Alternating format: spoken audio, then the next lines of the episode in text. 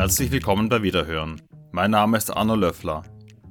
Die Malerin Marianne Fegelhuber-Gutscher, 1886 in Wien geboren und 1978 in Graz gestorben, schaffte es mit Talent und Durchsetzungsvermögen in der männlich dominierten Gesellschaft und Kunstszene der Zwischenkriegszeit einen Platz im österreichischen Kunstranking zu erkämpfen. Nach dem Zweiten Weltkrieg entstand in ihrer steirischen Wahlheimat ein beeindruckendes Spätwerk. Mit dem österreichischen Ehrenkreuz für Wissenschaft und Kunst und einem Professorentitel ausgezeichnet, geriet Figelhuber Gutscher nach ihrem Tod dennoch zunehmend in Vergessenheit. Im Zuge der aktuellen, längst überfälligen Neubewertung des weiblichen Kunstschaffens im 20. Jahrhundert wird nun auch diese Künstlerin neu entdeckt und in das rechte Licht gerückt. Der Kunsthandel Widder hat eine große Menge Arbeiten Figelhuber Gutschers von deren Enkeln übernommen und aktuell die erste Monographie über diese bedeutende Malerin produziert im ersten Teil dieser Miniserie zum Thema kommt Julia Schweiger zu Wort, Kunsthistorikerin und Hauptverantwortliche für das Buchprojekt sowie eine der drei Autorinnen.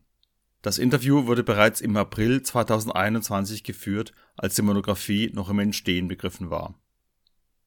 Liebe Julia, beim Kunsthandel wieder steht derzeit ein neues Projekt an, nämlich zur Marianne Figelhuber-Gutscher. Was ist denn der Gegenstand des Projekts? Also wir haben letztes Jahr den gesamten künstlerischen Nachlass von Marianne Fiegelhuber-Gutscher übernommen und jetzt ist es unser Ziel, den ganzen Nachlass aufzuarbeiten. Sprich, wir müssen die ganzen Werke einmal dokumentieren und möchten dann eine Monographie zur Künstlerin herausgeben, beziehungsweise auch eine Ausstellung machen.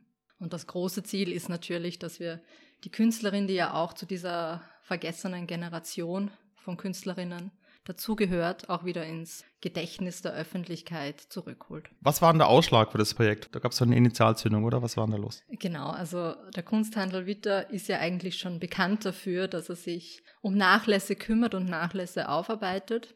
Das haben wir mit dem Nachlass von Karl Haug, mit dem Herbert Gurschner, Kari Hauser oder auch mit der Trude Wehner gemacht.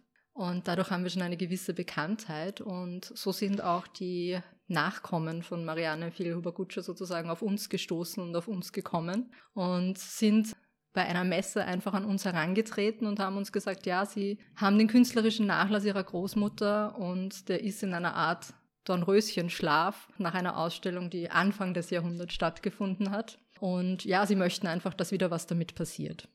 Haben diese Enkel die Großmutter noch so richtig gekannt oder wie, wie ist da der Generationenabstand? Ähm, ja, also die äh, Enkelkinder haben die Großmutter noch gekannt. Sie sind so in den 50er und 60er Jahren geboren. Aber natürlich, was wir bei dem Projekt dann schon auch gemerkt haben, ist, dass durch den Generationssprung bis jetzt haben wir immer mit den Kindern der Künstler noch zusammengearbeitet. Und mit diesem Generationssprung zu den Enkelkindern geht natürlich auch viel Wissen verloren. Und das ist jetzt in, in diesem Fall dann schon auch deutlich geworden. Und man kann sich das vielleicht eh auch selber vorstellen, wenn man überlegt, was man von seinen Eltern weiß, auf der einen Seite, und dann weiter überlegt, was man vom Leben seiner Großeltern weiß. Und da ist natürlich eine große Wissenslücke, die da bei diesem Generationssprung auch entsteht. Und deine Aufgabe dabei, was ist die und wie ist denn der Stand der Dinge? Wann passiert denn da was demnächst? Also der Stand der Dinge ist so oder die Aufgaben sind so verteilt. Unsere erste Aufgabe als ganzes Team ist es sozusagen, den Nachlass aufzuarbeiten und zu dokumentieren. Das heißt, die ganzen Bilder müssen erfasst werden, chronologisch geordnet. Teilweise müssen sie dann auch restauriert werden, zum Rahmenmacher gebracht werden und natürlich vor allem fotografiert werden. Das hört sich im ersten Schritt schon nach ein bisschen Arbeit an, aber wenn man sich jetzt vorstellt, dass es insgesamt 250 Ölgemälde sind und über 800 Papierarbeiten, dann wird, glaube ich, das Ausmaß des Projekts dann doch deutlich und ersichtlich und dass es recht zeitaufwendig ist. Mein meine Aufgabe im Speziellen ist es, mehr oder minder das Leben der Marianne Figelhuber-Gutscher zu rekonstruieren, weil es so gut wie keine Literatur zu ihr gibt. Und da war es meine Aufgabe, gemeinsam mit meiner Kollegin Ricarda einerseits die Archive zu durchstöbern, was in den Archiven der Museen zur Künstlerin vorhanden ist. Wir sind dabei auch darauf gestoßen, dass so gut wie jedes Museum in Wien aber auch in der Steiermark beziehungsweise in Oberösterreich auch und in Niederösterreich Werke von Marianne Fielhuber-Gutscher in der Sammlung hat und äh, teilweise auch eben Ausstellungen stattgefunden haben, zum Beispiel im Belvedere 1978, glaube ich jetzt, eine Retrospektive oder auch im Joanneum einige Ausstellungen. Das heißt, ihr habt die Ausstellungsgeschichte rekonstruiert. Genau, die Ausstellungsgeschichte haben wir einerseits rekonstruiert. Bei der Biografie war es dann schon schwieriger. Natürlich haben wir auf der einen Seite durch diese Ausstellungsgeschichte, durch äh, Zeitungsartikel, durch einen sehr raren schriftlichen Nachlass der Künstlerin mit einigen Briefen ihr Leben etwas rekonstruieren können, speziell ihr Leben vor dem Zweiten Weltkrieg. Und auf der anderen Seite haben wir eine Oral History betrieben, und ich habe mit den Enkelkindern gesprochen und jedes einzelne Enkelkind hat sozusagen noch seine Erinnerungen an die Großmutter wiedergegeben und hat mir sozusagen das Leben nach dem Zweiten Weltkrieg auch erzählt. Das ist natürlich auch immer sehr subjektiv und so habe ich mit jedem Gespräch auch andere Facetten der Künstlerin oder des Menschen Marianne Figelhuber-Kutscher kennengelernt. Und hat sich dein Blick auf sie auch so äh, Bezug auf das Künstlerische gewandelt? Hast du irgendwas für dich Neues da entdeckt, neue Seite? Ich muss sagen, davor, eigentlich bevor wir den Nachlass erworben haben, habe ich sie nicht gekannt. Also es war auch für mich eine neue Entdeckung.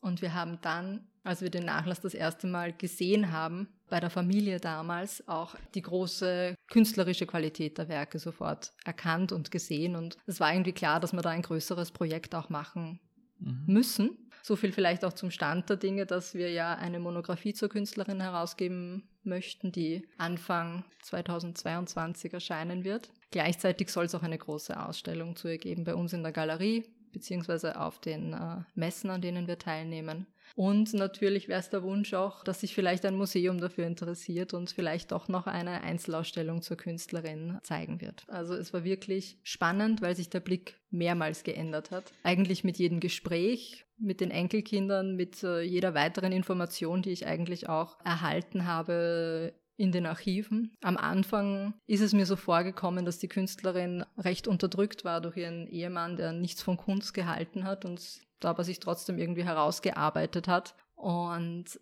ihren künstlerischen Weg trotzdem gefunden hat. Mit der Zeit ist es mir aber mehr so vorgekommen, dass sie eigentlich schon eine recht emanzipierte Frau war. Sie hat ja auch erst mit 28 Jahren geheiratet, also davor eigentlich schon muss man vielleicht sagen, hat die Emanzipation stattgefunden. Sie hat ihre künstlerische Ausbildung gemacht, vielleicht auch unterstützt durch ihren eigenen Vater, der ein angesehener Wiener Kaufmann war und der nicht nur die Ausbildung seines Sohnes äh, gefördert hat, sondern auch die seiner Töchter. Für ihn war das enorm wichtig, dass auch die Töchter eine Ausbildung machen. Und wenn es auch vielleicht nicht das Künstlerische war, das er im Kopf gehabt hat, so hat sich da Marianne Figelhuber-Gutscher doch durchsetzen können und die Kunstschule für Frauen und Mädchen in Wien besucht und danach auch schon Ausstellungen in Europa gehabt oder teilgenommen daran und auch Studienreisen unternehmen können. Dann kam sie eben zur Heirat äh, mit Eduard Gutscher 1914 ganz knapp vor dem Ausbruch des Ersten Weltkrieges. Und das war natürlich die erste Zäsur in ihrem Leben. Also da war es so, dass einerseits natürlich der Krieg die Zäsur war, andererseits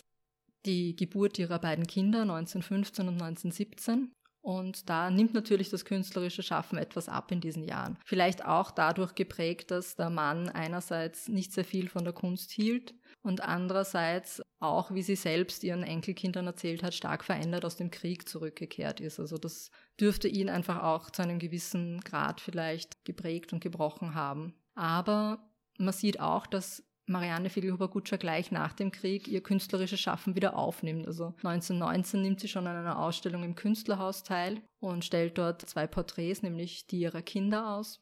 Und dann wahrscheinlich auch dadurch, dass sie finanziell recht gut ausgestattet waren, konnten sie sich eine Haushälterin und eine Köchin anstellen, die sich vielleicht auch ein bisschen um die Kinder gekümmert haben. Und dann nimmt auch die Künstlerin selbst wieder eine Ausbildung auf, nämlich indem sie sich Privatstunden nimmt bei Robin Christian Andersen und bei Ecke Sturms. Das ist in den 20er Jahren, was vielleicht nochmal, die Künstlerin selbst ist schon über 30 Jahre und nimmt aber Unterricht bei jüngeren Kollegen. Also vielleicht auch da noch einmal der Wunsch von ihr, da up-to-date zu sein und sich noch einmal auch weiterzubilden. Und man merkt auch dann in den 20er und 30er Jahren, dass sie eigentlich erst wirklich zu ihrem eigenen Stil findet. Vielen Dank fürs Zuhören. Die Monographie Marianne Fiegelhuber-Gutscher von Cornelia Czarbuk, Sabine Plackholm-Forsthuber und Julia Schweiger ist beim Kunsthandel wieder erschienen und dort auch ab sofort erhältlich. Am 24. März 2022 wird das Buch im Rahmen einer Fiegelhuber-Gutscher Sonderausstellung am Widerstand der Wiener Internationalen Kunst- und Antiquitätenmesse im Palais Ferstel vorgestellt. In den Räumen der Galerie findet vom 19. Februar bis zum 9. April 2022 eine Fiegelhuber-Gutscher Verkaufsausstellung statt. Damit darf ich mich auch schon wieder von Ihnen verabschieden. Auf Wiederhören!